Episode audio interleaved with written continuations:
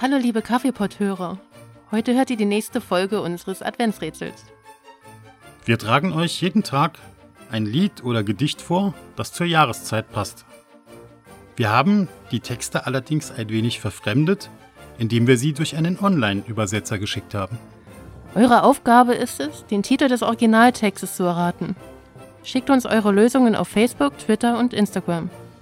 Es gibt Getränkegutscheine und Bücher zu gewinnen.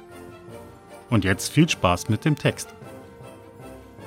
Die Rose ist gewachsen, Licht aus den Wurzeln. Wie die Ältesten für uns sangen, Jesus selbst. Blumen mitbringen, mitten im kalten Winter.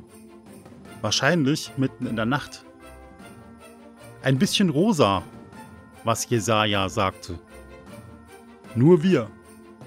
Maria ist ein Mädchen. Aus Gottes ewigem Plan. Ich wurde als mein Sohn geboren. Wahrscheinlich mitten in der Nacht.